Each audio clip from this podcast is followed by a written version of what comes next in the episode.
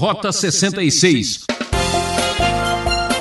que os discípulos também não tinham entendido, como muita gente aí que gosta de Jesus, admira Jesus como sábio, como profeta e nunca nem entendeu o fato mais importante da sua morte na cruz. Ouvinte Transmundial, começa mais uma aventura pelas páginas do livro de Mateus aqui no seu programa Rota 66. A série Evangelho continua explorando e examinando a vida de Jesus. Hoje o professor Luiz Saião apresenta um assunto que mexe com todos nós: traição e paixão. Vamos para o capítulo 26 de Mateus, onde acontece o último encontro de Jesus com seus discípulos.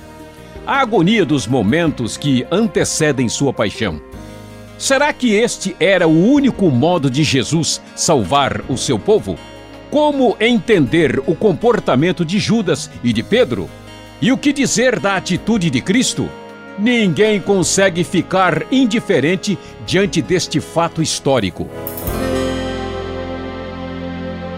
Logo no começo do Evangelho de Mateus, capítulo 26, nós lemos que Jesus disse aos seus discípulos, logo depois de dizer aquilo que aparece anteriormente: Como vocês sabem, estamos a dois dias da Páscoa e o filho do homem será entregue para ser crucificado. Naquela ocasião, os chefes dos sacerdotes e os líderes religiosos do povo se reuniram no palácio do sumo sacerdote, cujo nome era Caifás e juntos planejaram prender Jesus à traição e matá-lo, mas diziam não durante a festa para que não haja tumulto entre o povo. Certamente você já ouviu falar da Páscoa, mas a Páscoa no tempo de Jesus era uma festa diferente. Na verdade, era a Páscoa judaica, também conhecida como Pessah era uma festa que lembrava da libertação que Deus tinha dado, trazido a Israel da escravidão do Egito. E nesta ocasião, aqui nós estamos começando a quinta-feira, né, um pouquinho antes da famosa paixão de Jesus, é neste momento que Jesus se aproxima para os finalmente do seu ministério entre nós. Aqui começa então uma conspiração por parte dos líderes religiosos e veja só que atitude bastante perversa. Eles estavam pensando de fato em entregar Jesus aí à morte e prendê-lo de modo ardiloso, de maneira ah, por meio de traição, mas não durante a festa para que não houvesse confusão entre ah, o povo em geral. Aí, em seguida, Jesus aparece aqui em Betânia, onde ele é ungido na casa de Simão em leproso, uma, um, essa unção é, preparando ah, para uh, o seu sepultamento, conforme o próprio texto vai nos dizer, mas a história é, ela é breve, nós a, a comentaremos no momento mais oportuno. E então a conspiração acontece, mas veja só, nesse momento em que se inicia a paixão de Jesus por meio de traição, Jesus vai estar aqui entre amigos e inimigos. E olha só, um amigo se torna grande inimigo. Judas Iscariotes dirigiu-se aos chefes dos sacerdotes e lhes perguntou: Que me darão se eu entregar a vocês? Eles fixaram o preço 30 moedas de prata. E então Judas, a partir daí, procurava entregar Jesus. O traidor de Jesus é um dos próprios discípulos, um do seleto grupo dos doze. E aí o texto então nos fala que no primeiro dia da festa dos pães sem fermento, que era uma exigência da festa da Páscoa, comer pães sem fermento, porque assim está revelado na lei, essa foi a exigência de Deus. Os discípulos então perguntam para Jesus onde que deve ser preparada a Páscoa. Jesus então lhes orienta ah, que ele, conforme diz o texto, que procurasse um certo homem e dissessem: O mestre diz: meu tempo está próximo, vou celebrar a Páscoa com os discípulos em sua casa. E assim eles foram, e o texto diz que lá Jesus reclinado à mesa com os doze, eles comiam, e Jesus então lhes diz: Olha, um de vocês me trairá. E eles começam a perguntar, preocupados: com quem vai ser? Será que sou eu? Será que sou eu? E assim Jesus diz: Aquele que comeu comigo no mesmo prato há de me, de me trair. O filho do homem vai, como está escrito a seu respeito, mas ai daquele que trai o filho do homem, melhor lhe seria não haver nascido. Parece estranho, né? Mas Jesus está comendo numa mesa baixa, onde se pegava pão e havia uma espécie de prato com um tipo de molho onde se ah, molhava o pão para comer ali, conforme o costume da época. E aquele que estava próximo a Jesus comendo daquele mesmo prato seria o traidor. Então Judas ah, disse, né, com certeza não sou eu, mestre. E Jesus imediatamente responde: Sim, é você. Enquanto comiam, Jesus tomou o pão, deu graças e partiu e deu do pão aos discípulos, dizendo: Tomem comam, isto é o meu corpo. Em seguida, ele tomou o cálice e também ofereceu aos discípulos e disse: Bebam dele todos vocês. Isto é o meu sangue da aliança que é derramado em favor de muitos para perdão dos pecados. E Jesus afirma que nunca iria beber deste fruto de novo até que o bebesse ah, como vinho novo no reino do seu Pai. Então eles cantaram um hino e foram para o Monte das Oliveiras. Jesus, nesse momento, institui ah, uma cerimônia muito conhecida das igrejas cristãs na ocasião da Páscoa, quando é, nós temos a famosa celebração da ceia do Senhor, ou da Santa Ceia, ou da comunhão, como é assim chamado, quando nós vemos ali a figura do corpo e do sangue de Jesus que é dado por nós para o perdão dos pecados. Jesus então prossegue no meio desta situação de traição e de paixão e afirma que ele haverá de ser abandonado pelos seus. E nesta hora, imagine só Pedro levanta aqui e diz: Não, ainda que todos te abandonem, eu nunca te abandonarei. Jesus então lhe diz: Ó, eu lhe, lhe digo que ainda esta noite, antes que o galo cante três vezes, você me negará. Pedro bate o pé firme e afirma que jamais isso iria acontecer. E prosseguindo, Jesus então vai para um jardim chamado Getsemane nesta época difícil e dura de sofrimento tremendo, leva Pedro e os dois filhos de Zebedeu, que são Tiago e João, e ali ele tem um momento mais duro, mais difícil antes da sua morte, quando a sua alma está numa tristeza imortal tristeza mortal e ele então pede que eles orem e fiquem junto com ele, mas de maneira surpreendente eles não conseguem. Os discípulos estão dormindo. Jesus então os repreende dizendo: "Escuta, vocês não conseguem vigiar nem por uma hora, vigiem e orem para que não caiam em tentação." E ele pede ao Pai que, se possível, fosse afastasse dele o cálice. Jesus sabe que neste momento de traição, a sua paixão, o seu padecer profundo e terrível pelos nossos pecados estava para acontecer. E logo depois vamos ver que Jesus é preso.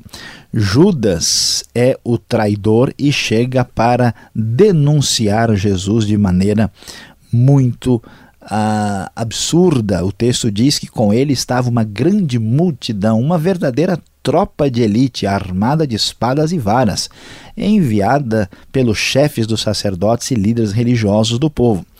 E assim Jesus é traído por Judas pela maneira mais cruel e terrível com um beijo. E ele então é cumprimentado por Judas, que lhe diz, depois de beijá-lo, salve, mestre. Né? E assim o texto de Jesus lhe pergunta o que, que o traz ali, e os homens, então, os soldados chegam para agarrar Jesus e prendê-lo. Um dos que estavam com Jesus, diz o texto, puxou a espada e feriu o servo do sumo sacerdote, decepando-lhe a orelha. E Jesus então o repreende, dizendo: guarde a espada, porque Todos que empunham a espada pela espada morrerão. Jesus poderia ter invocado a ação dos anjos de Deus, mas ele não fez isso.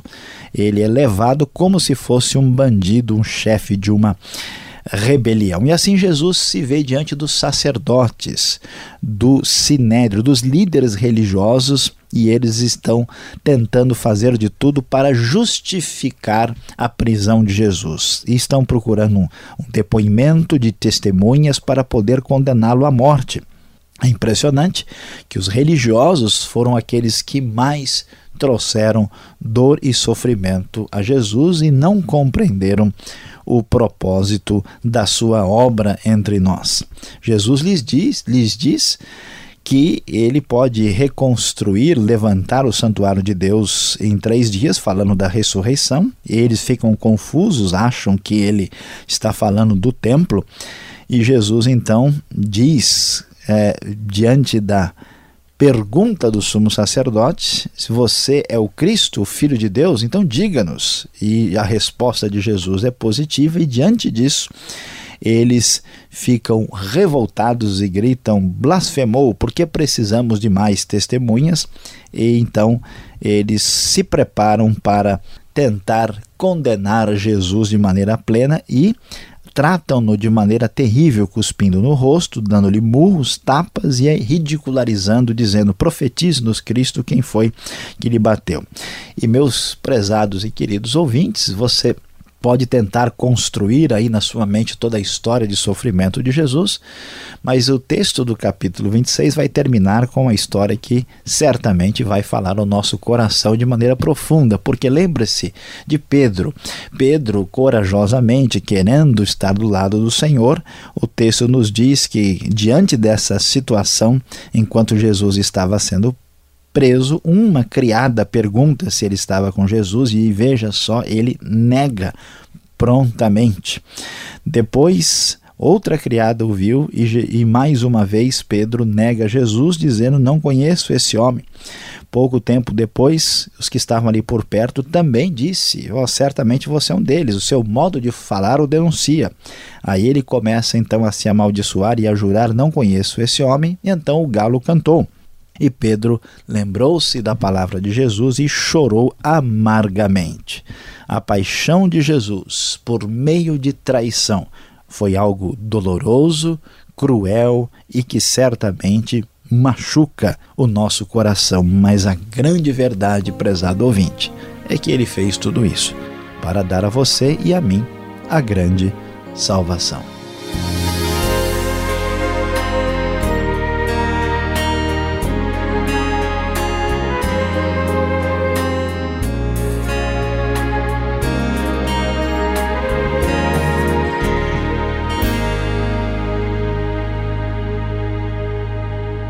Uma rápida parada. Este é o programa Rota 66, o caminho para entender o ensino teológico dos 66 livros da Bíblia. Esta é a série Evangelho Livro de Mateus, hoje capítulo 26, tema Traição e Paixão.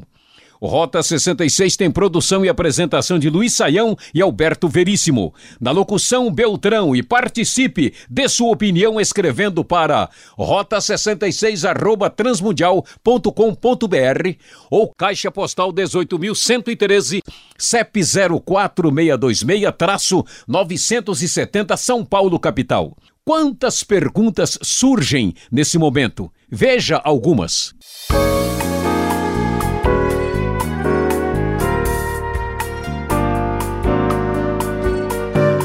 Na sequência do nosso estudo, em Mateus capítulo 26, você vai agora acompanhar as perguntas e as respostas do professor Luiz Saião. Professor, por que Judas traiu Jesus? 30 moedas de prata não parece ser assim muito dinheiro para um fato desse. Pastor Alberto, esta a questão é muito interessante e, na verdade, nós não temos nenhum texto na Bíblia, em nenhum dos quatro evangelhos, que detalhe, que fale diretamente que Judas traiu por esse ou por aquele motivo. Mas nós podemos, assim, raciocinar com o texto bíblico para tentar chegar à compreensão desse fenômeno. Vamos, assim, nos lembrar de que Jesus chamou a atenção por ser capaz de fazer milagres extraordinários. E esses milagres que Jesus ah, fazia certamente traziam toda uma expectativa especial e extraordinária sobre a sua pessoa. E qual que era o sonho, qual que era a, o interesse né, das pessoas na época de Jesus lá em Israel, na Palestina.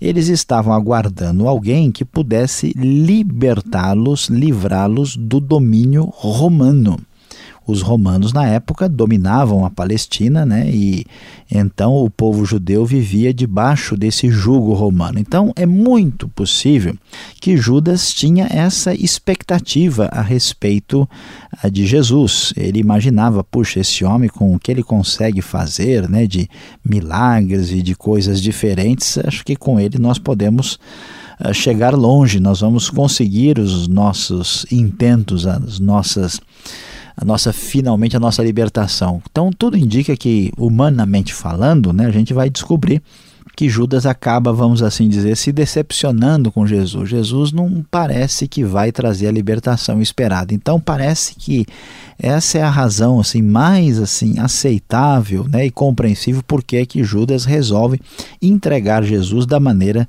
ah, como nós vemos descrito nos evangelhos. Agora interessante esta reunião aqui é, que ceia foi essa que Jesus fez? Parece ser a sua despedida do grupo. O que, que está acontecendo, professor? Olha, pastor Alberto, a, a ceia do Senhor, a, ou a Santa Ceia, foi instituída por Jesus neste momento. era a festa da Páscoa que estava acontecendo no calendário judaico.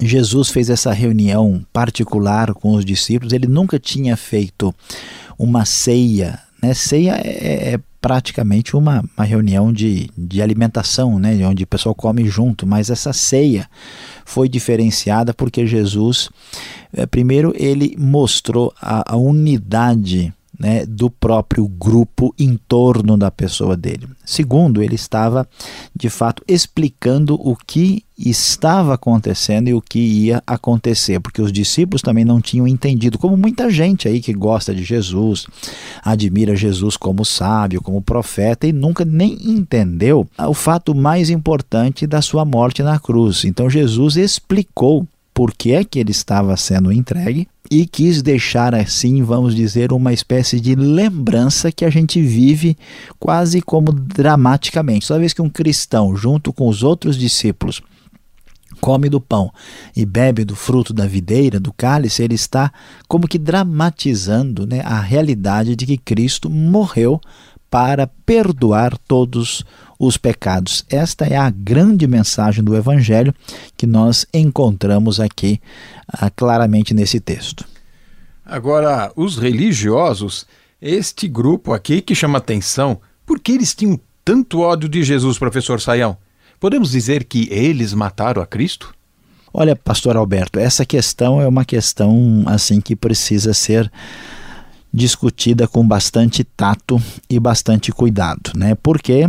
Porque nós sabemos que os religiosos da época eles tinham expectativas, vamos dizer assim, inadequadas em relação à pessoa de Jesus. Nós podemos entender um pouco, ah, vamos dizer assim, da, do ponto de vista, da perspectiva deles sobre a questão. Jesus não estava ah, seguindo a tradição do jeito que eles esperavam que a tradição fosse seguida.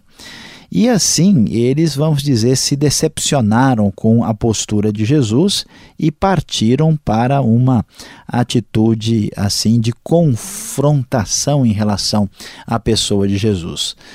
Uh, mas o problema é que Jesus mostrou que a religiosidade desses homens e as pessoas que são religiosas por serem religiosas, que tomem cuidado, porque isso não significa muita coisa, esses religiosos eles foram ofendidos porque Jesus tirou a máscara deles. Jesus mostrou que eles na verdade não eram sinceros e que eles estavam fazendo as coisas não para a glória de Deus e não pelas motivações corretas, e isso os deixou muito aborrecidos e revoltados. Então, por isso esse ódio foi crescendo e eles então resolveram tratar Jesus como um problema social e partiram para a, a conspiração para matá-lo. E hoje a gente pensa, puxa, como é que pode existir guerra religiosa? Como é que pode as pessoas matarem em nome de Deus? Grande novidade. Para quem lê a Bíblia, isso está lá desde há muito tempo. Agora, será que foi culpa deles a morte de Jesus? Essa questão, pastor Alberto, às vezes é discutida e muitas vezes o enfoque sobre o assunto não é um enfoque muito correto, muito adequado. Ah, de certa forma, nós devemos entender que esses religiosos têm responsabilidade porque eles foram uh, fazer de tudo para condenar Jesus. Uh, mas, ao mesmo tempo, quem é responsável legal pela morte de Jesus é o Império Romano. Agora, no final das contas, a gente descobre que a morte de Jesus foi causada por mim, por você, porque afinal de contas ele morreu para perdoar os nossos pecados. Ninguém tira a vida de Jesus. Ele mesmo disse que ele a entregava livremente. Agora, todos nós que estamos acompanhando este, esta série em Mateus, temos visto o que Jesus fez, falou, os milagres. Agora, qual o motivo e como Jesus podia ser preso desta maneira? Soldados que aparecem, quem são esses soldados e qual acusação, professor? Olha, pastor Alberto, aqui nós precisamos entender o que é que está acontecendo. Né? Jesus está sendo preso uh, sob uma acusação de ser uma pessoa que cria problemas para a sociedade. Então, os líderes religiosos, aqui a, a Palestina está debaixo da administração romana. Eles então vão buscar, né, soldados que estão presentes aí nesse processo são soldados romanos que são a autoridade propriamente constituída lá na, na Palestina na época. Então Jesus é apresentado e toda pessoa que criasse muito problema para a sociedade estava aí em situação difícil. Então os romanos permitiam que os judeus utilizassem as suas próprias leis né, para lidar com situações internas. Então Jesus é acusado tecnicamente, depois desse interrogatório complicado, de blasfêmia, o que era algo punido por morte na própria lei ah, dos judeus. Então, diante disso, eles tentam então jogar Jesus na mão dos romanos para que ele fosse condenado. Então, assim que a coisa funcionou, existe toda uma discussão que não dá para a gente entrar em detalhe agora da legalidade e da maneira como esse julgamento aconteceu, em que, como muitos autores dizem, a coisa não aconteceu como manda o figurino. Bom, começamos perguntando sobre Judas e vamos terminar as nossas perguntas falando de Pedro. Como entender o comportamento deste homem, um dos líderes, por que ele foi lá e ainda negou a Jesus? Pois é, pastor Alberto, é surpreendente, né? Aqui a gente vê um exemplo terrível de Judas que realmente foi para o lado errado, ah, e Pedro que mostra para nós o que é a fragilidade todo mundo que é cristão e que até é discípulo de Jesus deve tomar cuidado com a sua postura. Pedro confiou totalmente em si mesmo e ele foi, nesta hora da paixão, da traição, uma grande frustração e decepção para ele mesmo. Tomemos cuidado com isso. Obrigado, Sam, pelas respostas. E você que está acompanhando, apaixonado por esse estudo, fique ligado. Vem agora a aplicação para você.